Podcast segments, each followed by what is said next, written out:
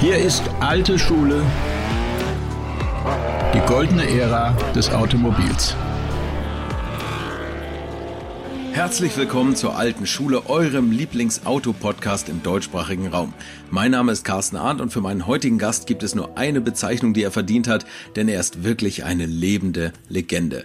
Er ist der letzte Silberpfeilpilot aus der gefährlichsten Ära der Formel 1 und bis Michael Schumacher die Motorsportbühne betreten hat, war er der erfolgreichste deutsche Rennfahrer.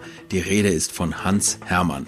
Ein paar Mal ist er dem Tod von der Schippe gesprungen, was ihm den Spitznamen Hans im Glück eingebracht hat und ich habe ihn bei sich zu Hause in Sindelfingen bei Stuttgart besucht, wo er mit seiner Frau lebt und jetzt achtet mal auf seine feste Stimme. Ich hoffe, dass ich mit 65 noch so klinge. Hans Hermann ist sage und schreibe 91 Jahre alt. Ich bin mir nicht ganz sicher, was sein Geheimrezept für seine Fitness ist. Ich glaube aber, dass er sich eine gehörige Portion Humor bewahrt hat. Viel Spaß jetzt mit einer Folge Alte Schule, die den Namen heute mehr als verdient hat, mit Hans Hermann. Herr Hermann, 19 Jahre Karriere als Rennfahrer, sind 1928 geboren und sind von der Backstube ins Formel-1-Cockpit gekommen. Wie war der Weg dahin? Das ist ja nicht ganz normal. Das ist äh, etwas äh, nicht Übliches, denn äh, meine Mutter wollte natürlich nie, dass ich in die Richtung Rennen fahren. Ja, jede Mutter hatte Angst natürlich um ihren Sohn. Und ich musste aber eine Lehre machen. Das war die Pflicht, das war einfach die Voraussetzung. Und da habe ich die drei Stunden halt, äh, die drei Jahre waren das ja die Lehre hinter mich gebracht und bin dann Rennfahrer geworden durch eigentlich, ich muss vorher was sagen, früher etwas erklären. Als Junge in der Schule, acht Jahre, neun Jahre, da hat ja jeder irgendwelche Visionen und Wünsche und Vorstellungen, was er mal alles werden wird. Damals war einfach hochinteressant Pilot, dann Kapitän, das war ganz, ganz wichtig, ein Kapitän, auch Lokomotivführer also, und ich wollte halt Rennfahrer werden. Das war also meine Richtung. Und dass ich es dann äh, doch noch hingekriegt habe, das sind eigentlich Glücksumstände oder das sind auch, ist auch Pech eines anderen. Denn bei der Nachwuchssuche von den äh, Firmen, Sie können ja nicht in eine Firma gehen, zu Mercedes, zu Porsche oder zu irgendeiner Firma, nehmen Sie mich, ich bin ein guter Rennfahrer. Sie müssen sich beweisen. Ja. Sie müssen also vorher äh, Veranstaltungen gefahren haben, die vielleicht dahin weisen und zeigen, dass so eine Firma dann sagt, ja gut, den probieren wir mal. Und so hatte ich das Glück, weil ein anderer schwer verunglückt ist, der dann nicht mehr äh, rein konnte. Und so hatte ich dann die Möglichkeit, mich dann zu zeigen. Wir waren vier Fahrer, davon wussten wir genau, einer wird genommen, nämlich am Schluss von den zwei Trainingsfahrten oder Testfahrten am Nürburgring der schnellste. Und das war ich dann. Sie sind allerdings vorher schon mal gefahren in Ihrem privaten Porsche 356. Ja, natürlich. Ich sage ja, also das sind, sind die Voraussetzungen, genau. dass man fahren muss, Veranstaltungen, sodass die, was ich vorhin erwähnte, aufmerksam werden, sagen, oh, der hat da gewonnen, der hat da gut abgeschnitten. Den versuchen wir, so also, wie ich es vorhin sagte. Sie waren eigentlich ein Naturtalent und Sie waren wahnsinnig schnell vom ersten Rennen an. Also ich das hatte, äh, mir ist, ist, es locker von der, von der Hand gegangen, vom Fuß mit Gas und Brems. Also ich war ziemlich schnell immer mit, mit eigentlich mit jedem Fahrzeug gut und schnell verbunden. Und das Casting, von dem Sie eben gesprochen haben, das war der berühmte Alfred Neubauer, der Mercedes-Rennleiter, der Sie angerufen hat und äh, Alfred Neubauer, da sagt man immer, der hat den Beruf des Rennleiters erfunden oder des, des Motorsportchefs. Das war, da war er der Erste, der da mit Herzblut hinter war und das war ein ganz besonderer Charakter. Wie war das? Damals waren Sie ein junger Bub mit, mit 25 Jahren, glaube ich, und da, da ruft dann der große Alfred Neubauer an. Das ist ja eigentlich schon der Traum eines also, jeden Rennfahrers. Äh, da kam, morgens der kam der ein Anruf von der Frau Heinze, das war, ist die Sekretärin gewesen vom, vom Dicken. Wir haben unter uns haben wir halt vom Dicken gesprochen, vom Herrn Neubauer. Und äh, die sagte zu mir, Hermann, der Herr äh, Neubauer, der Direktor Neubauer, da waren ja auch die Titel noch wichtig, möchte Sie sprechen.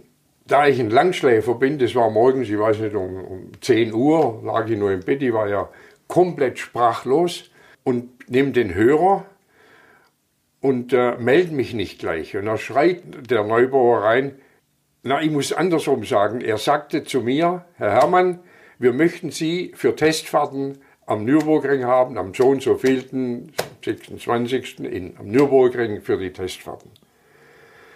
Jetzt war ich so perplex und sagen wir mal, wenn so eine Koryphäe, wenn so ein, ein Mann wie der und von Mercedes, der Neubauer, mich anruft, da war ich zuerst sprachlos.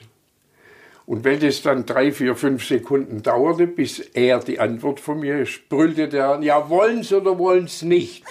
Das ich, natürlich will ich. So war also der Beginn mit Neubauer am Telefon. Und dann waren ja diese Teste, wo ich dann von den vier Fahrern, das war damals der Paul Freer, der später auch mal ein Formel-1-Rennen gewonnen hat. Das war der Günter Bechem, ein ganz hervorragender Rennsportwagenfahrer. Und äh, ich komme jetzt nicht drauf, noch, also kann man ja alles nachlesen. Genau. Vier Fahrer und davon wussten wir alle vier. Am Ende wird er schnell, oh, das war der Hans Klink, natürlich der Hans Klink, der dann aber bei diesen Testfachten leider ganz schwer verunglückt ist. Und dann sind Sie die Silberpfeile gefahren, haben sich da auch schnell dran gewöhnt? Ich war ziemlich schnell drin. Ich war für mein erstes Formel 1 Rennen war in Reims, der große Preis von Frankreich. Neben das Team war dann Fangio, Johann Manuel Fangio, die, die Größe dies, dieser Fahrer, Karl Kling, der ja dort auch der Ingenieur war und die Teste alle durchgeführt hat. Und später, und, und ich, und im Jahr später kam dann der Stirling Moss hinzu. Wahnsinn. Also die Creme de la Creme der Rennfahrer weltweit eigentlich. Also ja. Sie als erfolgreichster ja. deutscher Fahrer, bis Michael Schumacher kam. Juan Manuel Fangio, mhm. wovon heute noch alle Formel-1-Fahrer ja, sagen, das ist der, den sie alle anhimmeln. Wie war das damals für Sie, den, den großen Fangio persönlich kennenzulernen, mit also, ihm zu fahren? Der Mann war ich für mich der größte, der beste Rennfahrer der Welt. Aber auch außer Rennen als Mensch ein unglaublicher, ein sehr bescheidener Mann. Er kommt ja von kleinen Verhältnissen, aber er war eine, wenn der in einen Raum kam, da kam jemand, mhm. da war das nisterte, also er, trotzdem er in allen Dingen zurückhaltend war. Und er hat mir unglaublich viel geholfen, was heute undenkbar wäre zwischen zwei Teamkollegen. Da, mhm. Im Gegenteil, äh, die helfen sich nicht gegenseitig. Äh, da hat jeder seinen eigenen Renningenieur heute und Mechaniker und dann wird er abgeteilt und zugedeckt und was weiß ich. Ja. Er war offen und hat mir unheimlich viele kleine Tricks auch zu den Rennen, denn ich war ja auf keiner Rennstrecke vorher mhm. von diesen, äh, vom Formel 1. Hat mir viel geholfen. Unglaublich. Und Sie haben natürlich da auch gelernt, wie man ein Auto abstimmen muss und so. Was aber auch ganz beeindruckend ist. Na, das, das habe ich bei Mercedes noch nicht, das hat der Karl Kling Karl, gemacht. Carlo Abarth erst. Ne? Äh, bei Abarth, da habe ich unheimlich viel gelernt. Kommen wir hoffentlich noch drauf. Ja. Wir müssen auch über die, die, das erste Jahr reden. Das, Ihr erstes Formel 1 ran war, war übrigens an dem Tag, als Deutschland Weltmeister wurde. Fußball-Weltmeister. Richtig, 4. Juli. 54. 54. 54. Das erste Rennen. Gleich äh, sehr gut dabei gewesen. Und ja, ich bin leider ausgefallen, aber ich äh, fuhr die schnellste Runde. Eben. Das war ja auch mal auch also, wieder eine, eine, etwas, wo, wo, wo man sah, dass ich recht schnell sein kann. Äh, und Sie haben was Besonderes im Jahr 1954 auch gemacht. Sie sind parallel, was man sich heute auch nicht mehr vorstellen kann, für Mercedes und für Porsche gefahren. Ja, das war jetzt, äh, das war irgendwie durch bestimmte Verträge, die man da abgeschlossen hat und da abgeschlossen hat, äh, kollidierte das, ging das zusammen. Denn der Neubauer sagte mir dann, Sie fahren nur für uns und für niemand anders. Und habe ich ihm gebeten, dass er mir vielleicht das doch erlaubt, den Samstag, Freitag, Samstag waren die Sportwagenrennen, auch manchmal eine gleiche Rennstrecke sogar. Mhm. Und am Sonntag war ja das Formel 1 Rennen. Also ich äh, hatte da äh, eine Sonderstellung und äh, er hat mir das dann doch noch, äh, denn er hatte zuerst gesagt, kommt nicht in Frage. Und da habe ich gedacht, naja gut, da hast halt Pech, kann schlicht bei Mercedes fahren, obwohl ich die Möglichkeit hatte, weil ich mit Ferry Porsche, da gab es damals nicht mit Vertrag, ich habe von, von Porsche ein Blatt Papier gehabt. Das war, heute haben die ja ganze Mappen, ja. schleppen die rum mit ihren Verträgen. Und äh, da habe ich dann halt äh, mich begnügen müssen und sagen, ja gut, dann leider nicht. Und eine oder zwei Wochen später hat die Heinze angerufen und sagte, Hermann, Sie sollen nochmal zum Herrn Neubauer kommen. Und da hat er es mir dann erlaubt, dass es möglich war. So also schwierige, ganz schwierige, kritische Situation. Aber das spricht ja auch für Ihren Charakter, dass Sie nicht sagen, danke Porsche, da ist was Besseres gekommen, ich fahre jetzt Formel 1 mit Mercedes, sondern Sie haben Wort gehalten das und gesagt, wir haben keinen Vertrag. So bin ich erzogen. Ja, das ist auch eine Seltenheit heutzutage. Heute kommen Sie mit 20 ja, Anwälten und, ja, und klagen ja, Sie einfach raus. Ne? Sie es ist halt so, dass heute halt, und das merkt man auch beim Fahren gegenüber bei uns, dass dem Menschen gegenüber, dem anderen gegen, es, der Respekt ist verloren gegangen. Leider, leider Gottes. Ohne dieses Doppelfahren wäre uns eine wahnsinnige Geschichte entgangen. Und zwar 1954 den Millimillia auf dem James Dean, als James Dean Porsche bekannt gewordenen 550 Spider, wo sie mit Herbert Linge gefahren sind. Mhm. Und das ist ein, ein ja, ganz bekannter Porsche-Mitarbeiter und auch Rennfahrer. Und Sie sind gefahren. Vielleicht erzählen Sie mal ein bisschen was über dieses Rennen, weil da gab's, da sind Sie schlagartig weltberühmt geworden und durch die Presse gegangen. Man muss sich vor, also Italien, das ist schon eine ganz andere Mentalität wie die Deutschen, die so geradlinig und sind. Bei äh, Italien geht es ein bisschen so, ein bisschen, lässt man ein bisschen lockerer. und so äh, war auch, sagen wir mal, wir, wir mussten, wir trainierten ja die Millimiglia. Gut, bei Porsche hat man nicht diese großen Möglichkeiten so viel wie später, ein Jahr später bei Mercedes haben wir ja wochenlang trainiert. Aber wir haben trainiert und äh, wir haben dann äh, zum Beispiel, wenn eine, wenn eine Bahnschranke geschlossen ist, also so war das damals in, in Italien, heute teilweise auch noch, da kommt die Frau mit ihrem Fahrrad und wollte rüber, aber jetzt ist halt die Schranke gerade zu, weil ja der Zug kommt. Und die, die, diese Wärter, die wissen oft nie genau immer, wann kommt der Zug, die lassen halt die Schranke mal runter. äh, ja. So ist italienisch, meine ich.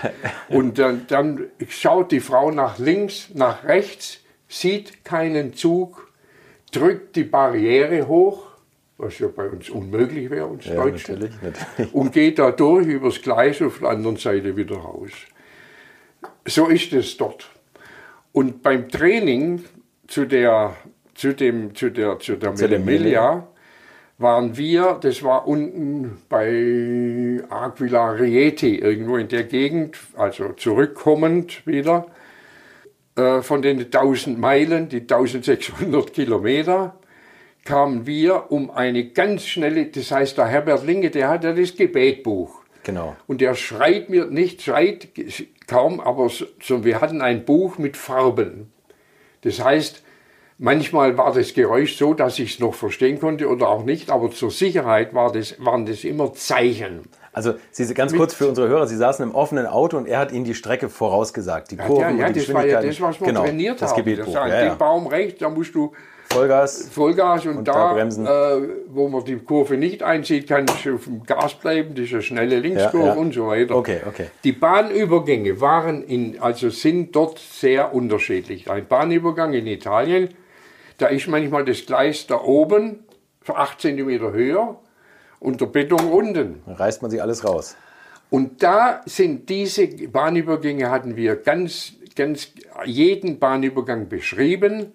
Der da, wo wir jetzt waren, war ein hervorragender. Also da musste ich nicht irgendwie, sondern nur mit der Ra Kurvenradius mich anpassen an die Geschwindigkeit. Ich komme also mit 160, 170.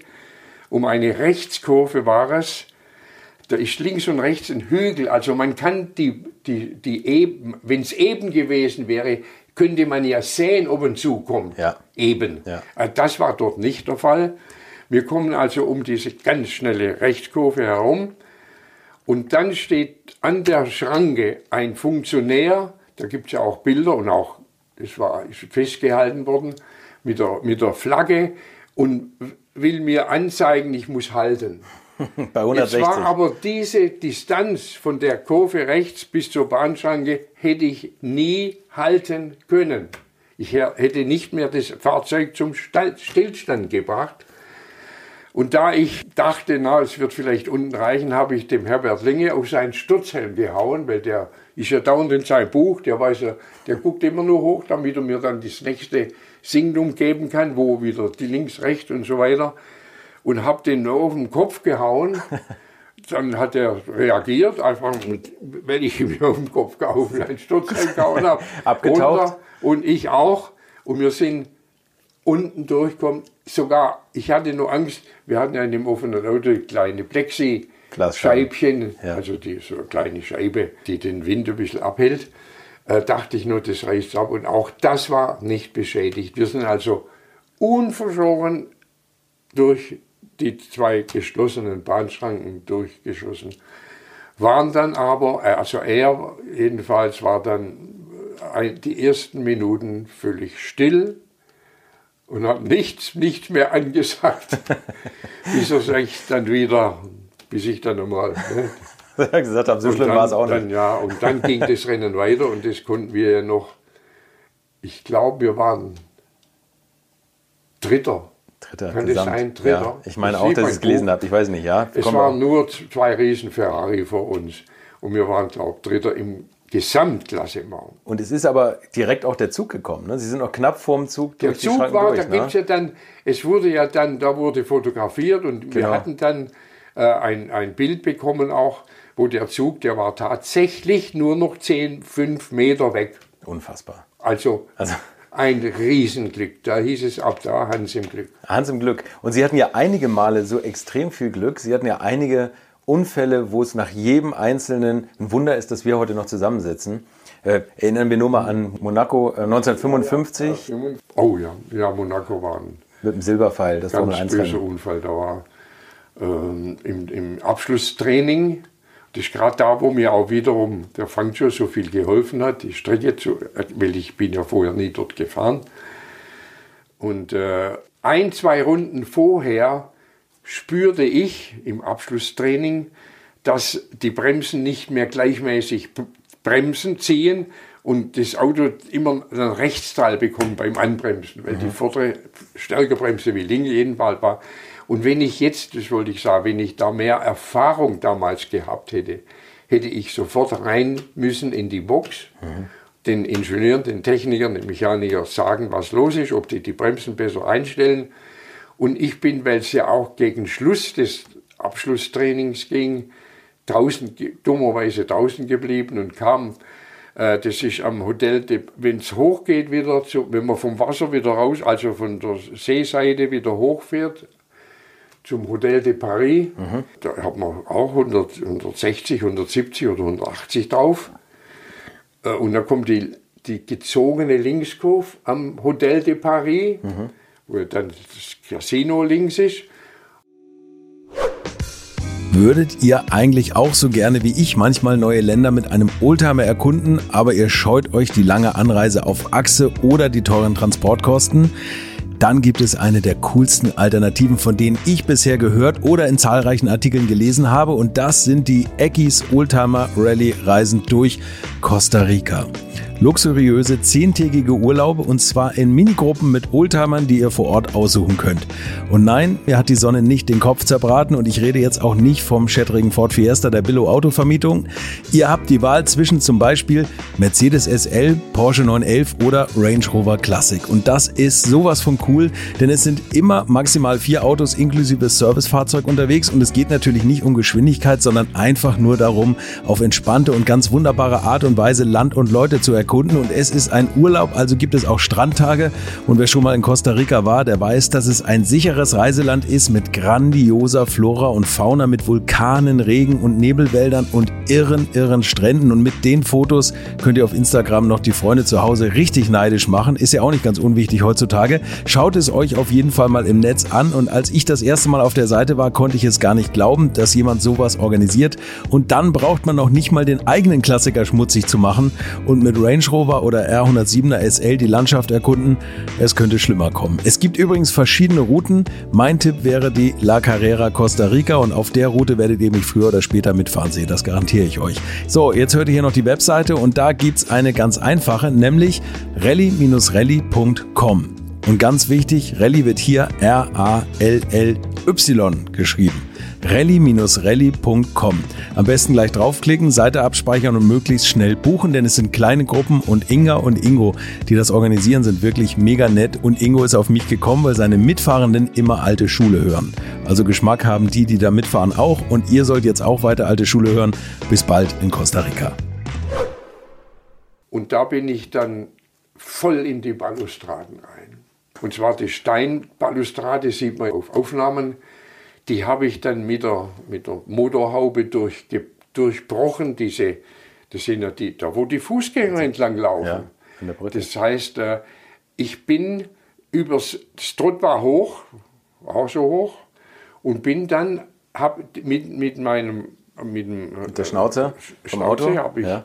die ganzen Steindinger rausgebrochen, bin dann durch. Und Gott sei Dank nicht noch weiter, weil das wäre genau der Kopf gewesen. Ja.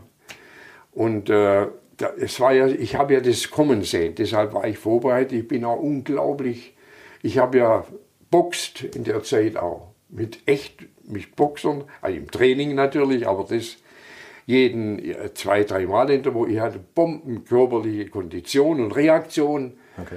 Und bin dann, das Lenkrad war ja nicht mehr Lenkrad, das war dann geklappt durch meinen Aufprall. Wahnsinn. Und äh, da hat es mich dann hochgeschmissen, also aus, aus dem Sitz, Sitz raus. Damals waren wir doch auch nicht angebunden, das kannte man doch Auch unvorstellbar sagen. eigentlich, ne? Ja, das war halt so. Und äh, beim Retourfliegen runter habe ich dann leider Gottes, aber mit Glück, muss ich sagen, zwei Wirbel die ineinander gestaucht sind. Ah, okay. Durch welcher Querschnittsgelenk. Querschnittsgelenk ja. Und bin dann da und habe dann dabei aber Kreuzbein gebrochen, Steißbein gebrochen. Und man hatte damals ja auch Angst auf dem Aufprall, das brennt. Das ja. war in die, fast in der Regel zu der Mama. Nur nichts geschottet wie heute. Nein, nein. nur noch Benzinleitung, ein bisschen Benzin. Nein, da war aber da 200 Liter drin gehabt ja. hinter sich. Und äh, will raus und komme nicht raus und gucke runter an mir und sehe den rechten kompletten Fuß auf der Seite auf dem anderen Fuß. Das heißt, diesen Fuß hat es aus der Pfanne rausgerissen und, und lag da und deshalb ich konnte ich gar nicht raus.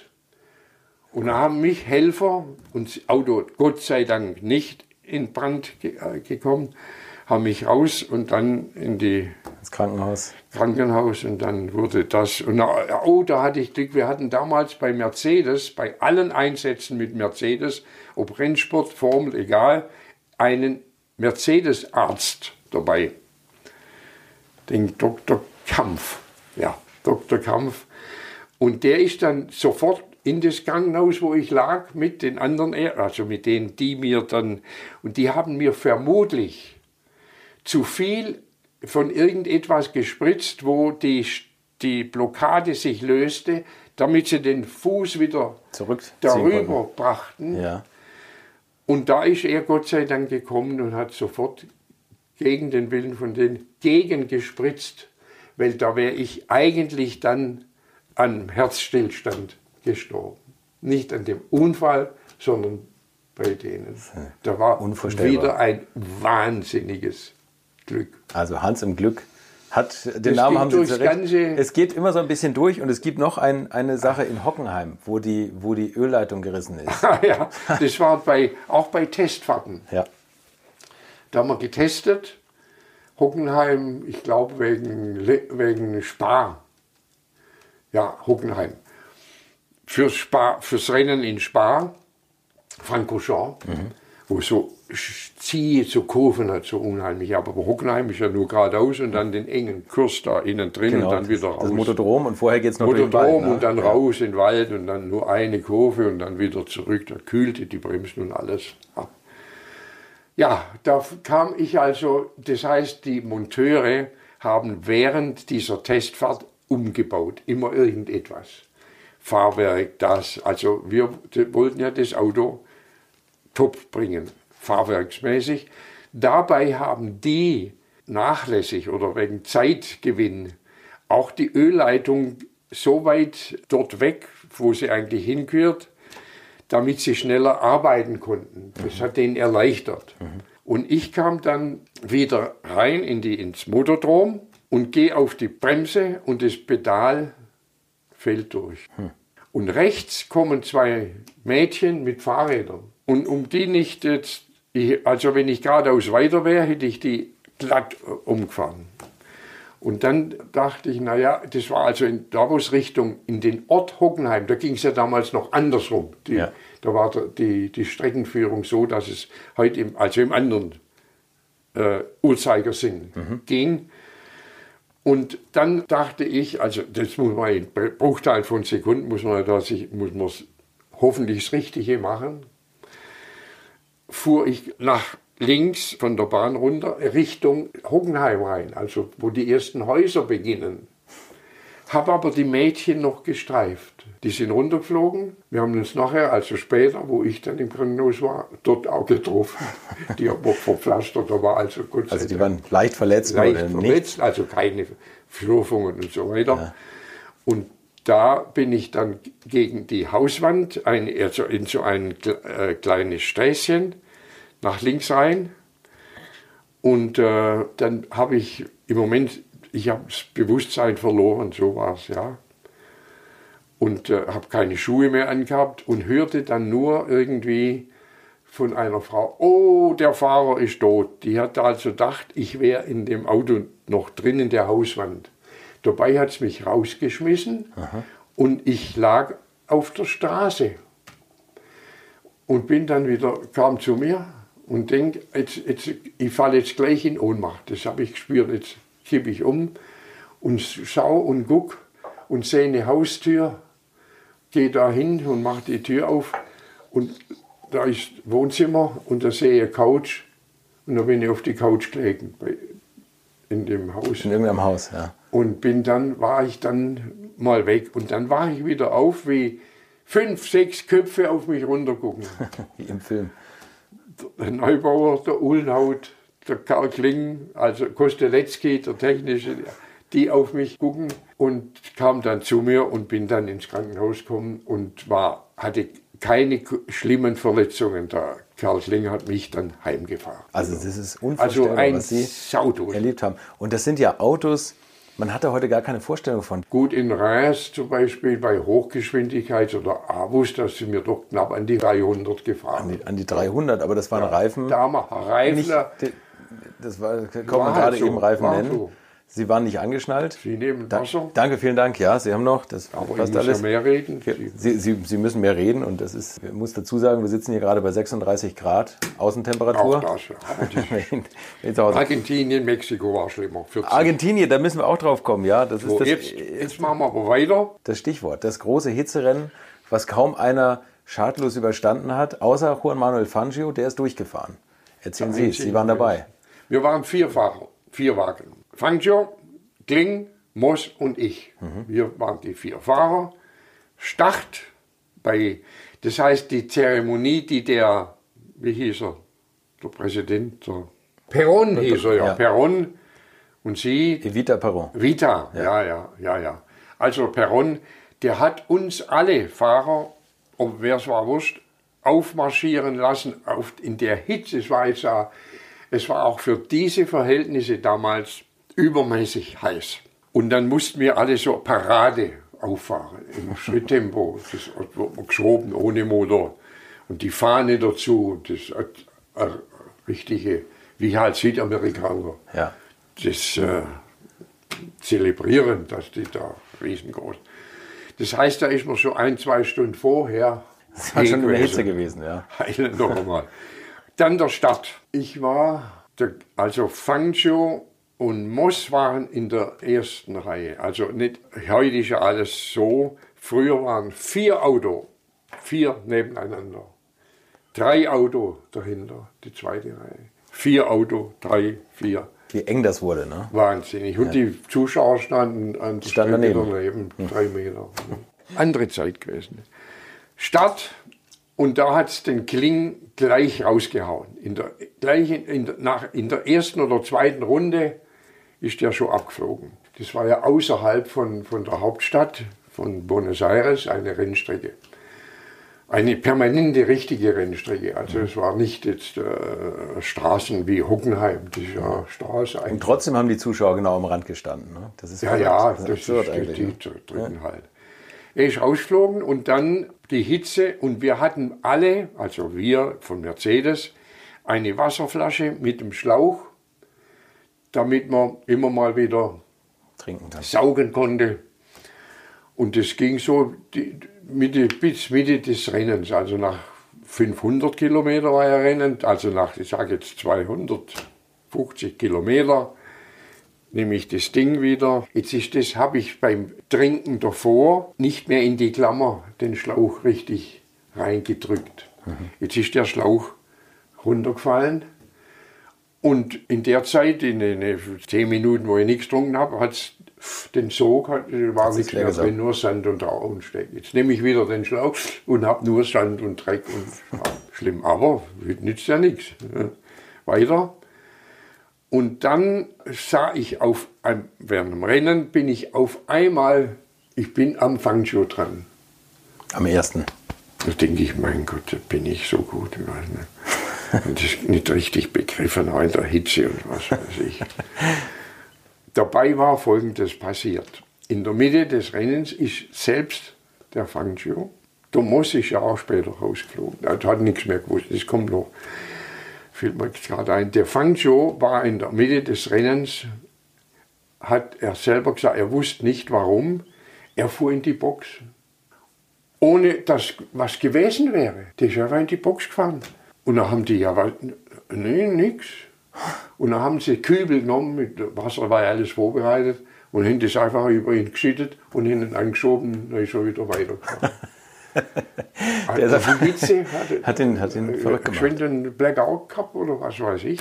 Jedenfalls war, ich, war das der Moment, wo er ja gehalten hat, obwohl es, es ging ja schnell, aber auf einmal war ich an ihm dran. Das war ja schon gut.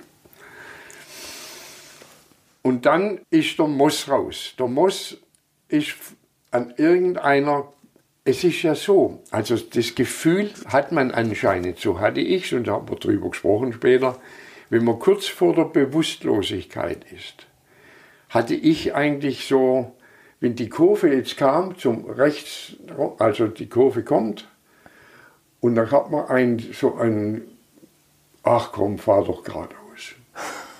Irgendwie ist sowas blockiert da oben. Und bin aber dann in die Box, weil ich merke, ich kipp um. Bin in die Box, dann haben die mir nicht viel Wasser gegeben, ein Schwamm. Nicht einmal so ein, sondern Schwamm zum Saugen. Das ist eins nicht gut, wenn man dann da zu viel oder schnell Wasser trinkt. Die Ärzte, was weiß ich. Und konnte nicht mehr weiterfahren. Ich konnte nicht mehr ausgestiegen. Beim Moss war in der Zeit Folgendes passiert. Der ist an irgendeiner Kurve, ist der geradeaus, also, aber ohne das, was ihm und dem Auto passiert ist. Und dann kam der Sanka, hat ihn also eingeladen und Richtung Krankenhaus. Mhm. Und auf dem Weg vom Rennplatz zum Krankenhaus ist er wieder wach geworden und hat um sich geschlägelt und gemacht und da und der ist ja gewalttätig. und dann haben, die, haben sie nachgegeben und ihn wieder zurückgefahren an die Box. Ja. Ein Auto stand ja auf dem Rennplatz auf der Rennstrecke. Jetzt war nur noch mein Auto, habe ich ja abgesch... Ich hatte also den, die Kraft noch wenigstens an die Box zu fahren. Mhm. Und jetzt ist Folgendes passiert. Jetzt hat der Moss, der wieder bei sich war, unter Fangio mein Auto zu Ende gefahren. So war es. Also mein Auto kam an ohne mich. Weil die okay. im Wechsel, die konnten auch nicht durchfahren. Auch nicht mehr, ne? dass diese, die haben sich dann abgelöst und sind dann da irgendwie nur platziert, also gut platziert worden, aber nicht mehr, nicht gewonnen. Ein, ein unglaubliches. Fangio, und Fangio, der hatte Verbrennungen an den Beinen. Und zwar hat er keine diese Schuhe angehabt wie wir von der Hitze mit, mit Asbest oder was weiß ich, sodass die Pedale, ist alles Metall, ja. das wird ja so heiß durch Motor vorne. Ja, ja. Und die Hitze, was da überhaupt dazu, der musste anschließend äh, ins Krankenhaus und sich äh, also behandeln lassen. lassen. Weil die, weil die Beine verbrannt waren vom Pedale bedienen. Ja. Das war Argentinien. Das war Rennenfahren früher. Knallhart. Also wirklich eine, eine Zeit, ich, ich schaue Sie an, als würden Sie vom anderen Stern kurz ja, herkommen. Ja, das ja. ist so faszinierend, was Sie erzählen. Es war aber auch eine Zeit, wo es hin und wieder attraktive Frauen in der Boxengasse gab. Und man hört, Sie sahen ja auch ganz gut aus. Wie war denn das gut, Rennfahrerleben damals? Ich muss das eigentlich äh, ganz simpel so sagen. Äh, heute heißen die ja Boxenluder, glaube ich. Ja, heute nennt man die Wie hießen sie, als sie noch reingekommen sind? Ja? Also die Boxenluder, ja. ne? die, die gibt es ja. äh, ich meine, die Rennerei war halt früher sehr gefährlich. Wir haben ja in der Zeit zwei, drei oder vier Tote pro Jahr gehabt. Ja. Pro Jahr.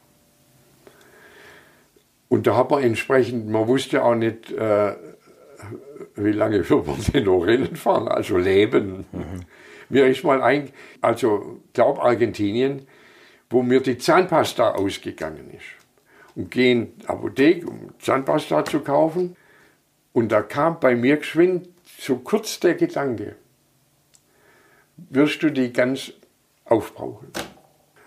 Denn am Start, wenn man dann am Start stand, damals am Rennen, könnte es heute sein dir. Der vor dir, der neben dir, ich nicht. Das hat man schon ausgeblendet, ne? Nicht. Ja. Sonst muss ich aufhören, muss ja. ich raus. Ja. Also das hat man überwunden, bis dann die Start, wenn dann die Flagge, keine Ampel, die Flagge, wenn die dann fiel, war das alles weg. Da war man sich nur konzentriert auf Schaltung, Getriebe, Kurve, Bremsen, das, das, Gegner. So war das. Und dann hat man ein bisschen wilder gelebt? Ach so, ja. Äh, die Boxenluder. Wir, wir haben, wir waren, ich sage mal so, heute ist ja alles so, so getrennt bei den jetzigen, die abgeschirmt und so weiter. Ja. Wir waren da offener. Und wir waren Kameraden. Das heißt, wir haben dann gesagt, wenn jetzt dem eine seiner Frau vielleicht zu einem Rennen kam, dann haben wir gesagt, Karl, übernehm du. Mehr brauchen wir eigentlich nicht sagen. Okay. okay. Das ist Wanderpokale. Wanderpokale und heute heißen sie Boxenluder. Heute heißen sie Boxenluder. Sehr schön, sehr schön gesagt. Und den Frauen zu Hause konnte man immer sagen, Karl war dran. Der da. Also, der war, ich war es nicht.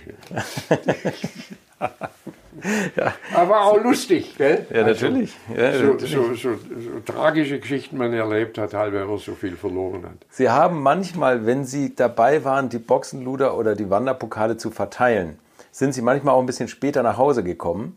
Und ich, es gibt eine Anekdote, wo ähm, der Mercedes-Rennleiter das nicht so gerne gesehen hat. Ja, halt, halt, halt, nein, das ist anders. Okay. Rennleiter, der Neubauer, ja. wir, hatten, wir leibten lebten ja alle in einem Modell. Oft die, die, die, die, die Ferrari und Maserati auch im gleichen Modell. Heute mhm. ist das undenkbar. Undenkbar, ja, das stimmt. Und äh, wie der, der Dicke, wir hatten einfach diese Instruktion oder dieses Verhalten, vor 10 Uhr im Hotel zu sein. Das ist gewesen. Vor 10 im Hotel. Und bei mir war es halt einmal 12 Uhr vielleicht. einmal? Ja, also wo es, jedenfalls, wo es gemerkt hat, auf den muss besonders schauen, da hat er diesem Hotelier gesagt, wenn der Hermann, egal, wenn der nach 10 Uhr kommt, ihn wecken. dann hat der Hotel sich gewehrt und er sagt sich dann darüber, sind wir beim nächsten Mal nicht mehr in ihrem Hotel. Sie haben mich zu wecken, wenn der Hermann nach zehn kommt. Jetzt kam ich nach zehn. Jetzt hat er ihn also in seinem Zimmer raus und auf dem Gang. Es war am Gang dann, in, ich wollte ja in mein Zimmer. Ich möchte euch noch meinen Partner dieser Folge vorstellen und das ist die Firma Kali. Und die machen etwas, wovon ich lange geträumt habe, nämlich immer, wenn ich mal wieder große Rechnungen für kleine Arbeiten am Auto präsentiert bekommen habe. Ich erinnere mich da an meinen Wunsch, bei einem früheren Fahrzeug einige Programmierungen wie Blinkerbestätigung beim Abschließen und so weiter ändern zu lassen. Ich bin fast hinübergekippt bei den Preisvorstellungen des Händlers. Fehlercodes sind auch so eine Sache, wo man vielleicht gerne mal selbst draufschauen würde und nicht zuletzt werden über immer mehr Sensoren am Auto immer mehr Daten erfasst und dafür gefühlt immer weniger Infos an den Fahrer weitergegeben. Auch unfair. Oder habt ihr noch einen Ölthermometer oder das Manometer für Öldruck im Armaturenbrett? Ich nicht. Kali ist da der Problemlöser eurer Wahl. Damit habt ihr die komplette Transparenz über den Zustand eures Autos und holt euch die volle Kontrolle über euer teuer bezahltes Fahrzeug endlich wieder zurück. Als täglicher Begleiter liefert Kali euch die Fehlerdiagnose in Herstellerqualität, Auslesen und Löschen von Fehlercodes, Auslesen und Aufzeichnen von Motor-Live-Daten, sogar mit Referenzwerten zum besseren Verständnis, Freischalten von versteckten Funktionen, bei denen man auch manchmal staunt, was das eigene Auto eigentlich alles kann. Ihr benötigt nur einen Wagen mit OBD2-Stecker und die Funktionen von Kali variieren je nach Hersteller. Aber wenn man mal in die Liste schaut, dann findet ihr alle üblichen Verdächtigen wie natürlich BMW, Mercedes, Porsche, Toyota, Volvo, Land Rover, Opel, Peugeot, Skoda, VW, Mini und viele, viele Marken mehr.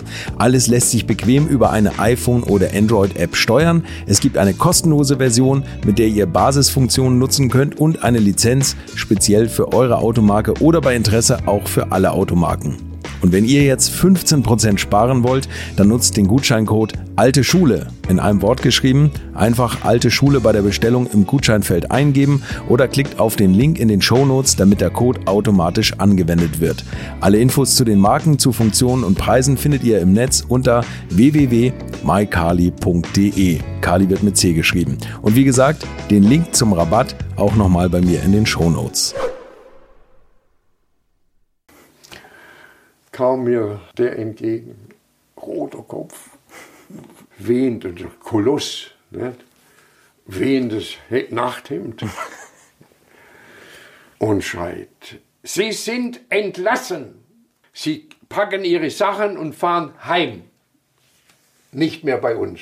Also so bin ich ins Bett, habe sicher nicht geschlafen. Und am anderen Morgen hat dann der Uhlenhaut mich gerettet der hat so lange auf den eingequetscht, eingeredet, auf den Neubauer, dass er, wo er sich beruhigt hat, wo, wo er vielleicht dann ein bisschen Blutdruck runter war und der rote Kopf nicht mehr so, hat er dann, ja, also er hat mich, der Uhlenhaut war der, dass ich dann weiter im Team bleiben konnte. Aber unter einer Bedingung, Sie muss mit dem Dicken das Zimmer Ja, ich musste, ich, ein, ich, musste mit, ich musste mit dem tatsächlich im Zimmer schlafen. Wie still ich schlafen, wie der schnarcht, dass alle Wände wackeln. Ja, das stimmt. aber das war nur einmal. Aber ich, danach wahrscheinlich war es das vielleicht, dass er sagt, so, jetzt will ich Gewissheit haben. okay, aber von da an waren Sie erzogen und ein bisschen handsamer. Jetzt habe ich mich untergeordnet. Haben Sie, haben sich dann im Team eingefunden. Ja. Ein zweiter Rennleiter, bei dem Sie viel gelernt haben, war Carlo Abad. Eigentlich ein gebürtiger Wiener und hat angefangen mit Fiat-Bausätzen, ist dann nach Italien ja, ausgewandert. Ja. Und ähm, der war auch so streng, oder? Der war sehr streng, aber unheimlich präzise und genau, eigentlich wie der Neubauer. Aber er war mehr ein, ein, ein, ein richtiger Diktator oder ein, ein, ein Mussolini oder was weiß ich. Ne? Äh, er war sehr streng, aber hat, er, er mochte mich sehr. Das spürt man ja, wenn man. Ja. Aber er hat mich einfach dann zur, sagen wir mal, zur erzogen mehr oder weniger in der Zeit zum Arbeiten auch. Und zwar war ich dann der, der die Fahrzeuge die, die, das Fahrwerk, die Einstellung, die Feder, die Dämpfer, die was weiß ich, Rad, Kinematik und so weiter, Bremsen, Getriebe. Mit dem damaligen Steinmetz habe ich dann die ganzen Fahrversuche in Turin gemacht. Ich mhm. war ja oft äh, wochenlang da unten, habe da ein Hotelzimmer auch gehabt, also ich war fest da unten bin, Im Winter bin ich dann mit dem Zug meist gefahren, erinnere ich mich, weil da war mit dem Auto war es schlechter. Also ich war sehr, sehr viel da unten und dort habe ich vom Fahrwerk und von einem Automobil und von einer Straßenhaltung, was man machen kann, um es zu verbessern, viel gelernt. Mhm. War, eine, war richtige Lehrjahre, wo ich dann äh, später anwenden konnte bei Porsche. Bei Porsche. Und da zum Beispiel bin ich ja mit dem Joe Siffert, der ja ein unglaublich schneller, aber wirklich netter, ehrlicher Kerl war, zwei Jahre waren wir ja das Team, zwei Jahre. Mhm. Und äh, der Sepp hat halt gesagt, wenn der Hans hat das Auto gerichtet, alles in Ordnung. Super. Ein großes Lob. Genau, und das war ja bei Porsche eh wichtig, dass da das die Fahrer war, das ja, konnten. Ja klar, da war ich also der, ja. Ja.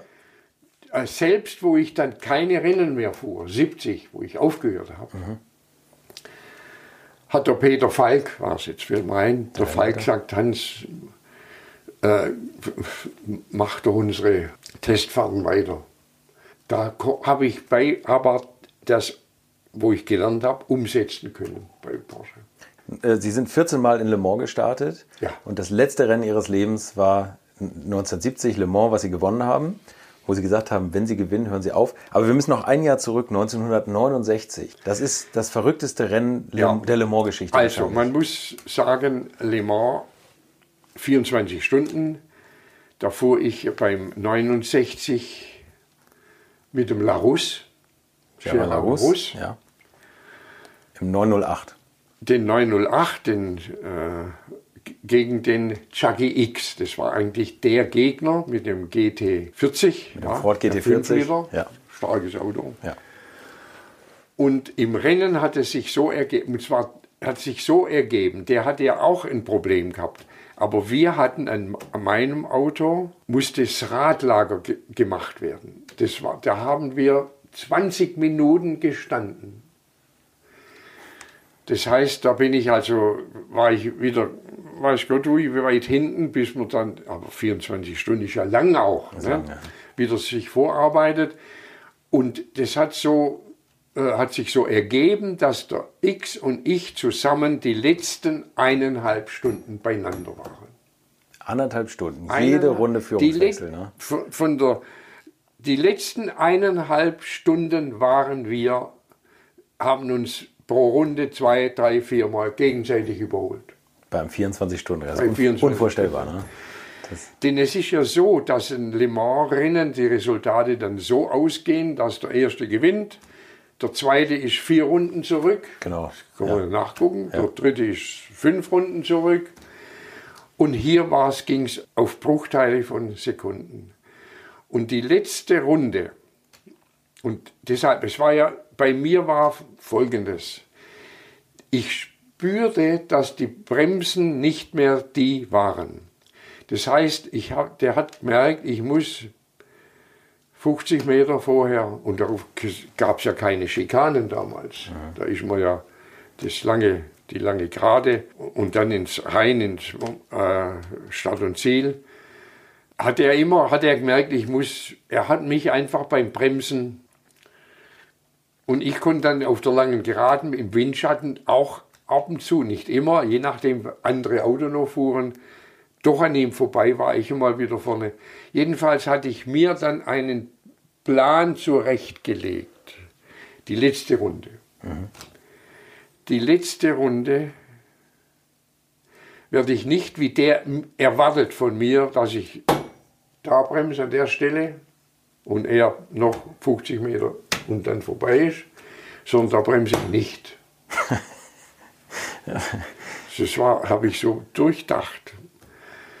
Allerdings muss ich, äh, die wird es folgendes sein, wahrscheinlich sein, nach, also einbiegen in die äh, Startlinie, äh, Start und Ziel, Start und Ziel ist eine Rechtskurve, werde ich vermutlich auf das, auf links und rechts waren ja damals diese Abweiser, die, die, die Begrenzungen ja. von der Rennstrecke werde ich da drauf kommen. Dann wird es mich unter Umständen überschlagen. Also das habe ich alles so überlegt im, im Rennen.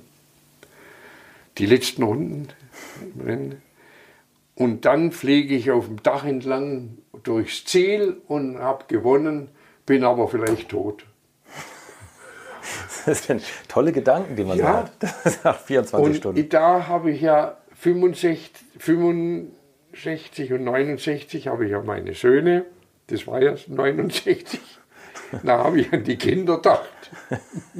Immerhin hatten sie die. Das war 69. Da hat er gewonnen mit einer Sekunde oder anderthalb. 100 Meter Vorsprung. 100 Meter sind bei Sie- der Geschwindigkeit eine Sekunde. eine Sekunde, ja. Unvorstellbar, ne? So war es. Und da hat meine Frau, da hat sie dann gesagt, Hans, 70, wo ich Richtung Le Mans zum Rennen wieder fuhr, Wo sie wusste, sie würden auch ihr Leben lassen für einen Sieg. ich, ich, für mich war klar, dass ich Ende der Saison aufhöre. Ja. Hat niemand gewusst, sie auch, nur ich. Für mich war klar, 70 werde ich aufhören. Auch mein Vertrag mit der Frau Kommerzialrätin Piech, ich fuhr ja für Österreich, Ja. ist mir völlig wurscht, ich höre auf. Und ich fuhr also in Le Mans dieses letzte Rennen. Und weil sie gesagt hat, wenn du jetzt gewinnst, hörst du dann auf, habe ich ja gesagt. Weil ich sowieso aufgehört hätte, ob gewinnen oder nicht. Okay. Und habe ja gesagt, jetzt habe ich aber 70 gewonnen und habe natürlich Wort gehalten. Im Porsche, 9, aufgehört. im Porsche 917, der fast noch 79. brutaler war, ne? Ja, ja, 917 auch, das war am Anfang ein sehr schwieriges Auto, bis wir das im Griff hatten, bis, es, Ja. bis das Auto hat uns im Griff gehabt. Eigentlich Ja. Untersteuern, Übersteuern, gar nicht muss man. Da haben uns die Engländer ein bisschen geholfen.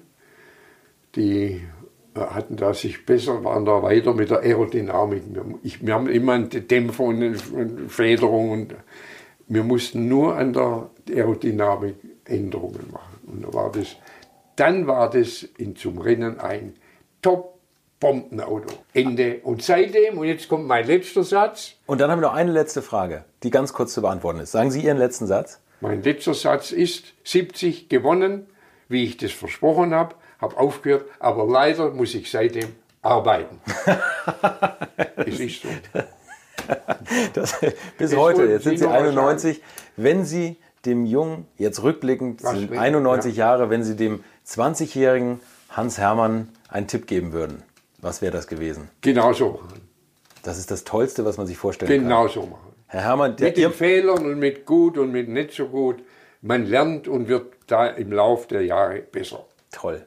Ich hätte Ihnen stundenlang zuhören können. Ihr Masseur wartet Ja, hier. ja. Vielen, vielen Dank für Ihre Zeit. Es war Und eine ganz Sie große müssten Folge. mir aber so ein Ding schicken, dass natürlich. ich das, äh, Ja, natürlich, das schicke haben Sie eine Karte, damit ich Sie ich habe äh, ich hab, oh, oh, oh, ich habe Ihre Adresse. Ich gebe Ihnen meine Karte gleich. Ja? Sie geben mir, gebe das, Sie legen da die Karte hin Mach ich. und ich gehe jetzt. Sie gehen. Vielen Dank, Herr Hermann. Und das war die alte Schule für heute. Ich hoffe, ihr hattet genauso ein Vergnügen mit Hans Hermann wie ich. Wenn ja, dann bleibt mir treu, denn ich habe mich mit ihm in neun Jahren zu seinem 100. Geburtstag verabredet. Dann erzählt er noch die restlichen Geschichten, die wir heute nicht geschafft haben. Hans Hermann könnt ihr euch auch anschauen bei uns im Netz unter www.alte-schule-podcast.de und wenn ihr mehr über ihn erfahren wollt, dann lest unbedingt seine Biografie, die Hans Hermann Story, erschienen im Motobuch Verlag. Das Buch lege ich euch ans Herz. Es lohnt sich und es lohnt sich natürlich auch in der kommenden Woche wieder hier reinzuhören, denn da rede ich mit Motorenpapst und Turbogott Fritz Indra. Bis dahin macht's gut und bis zum nächsten Donnerstag. Infos, Bilder und alles Wissenswerte unter der Internetadresse www.alte-schule-podcast.de. Alte Schule ist ein Podcast aus den WakeWord Studios.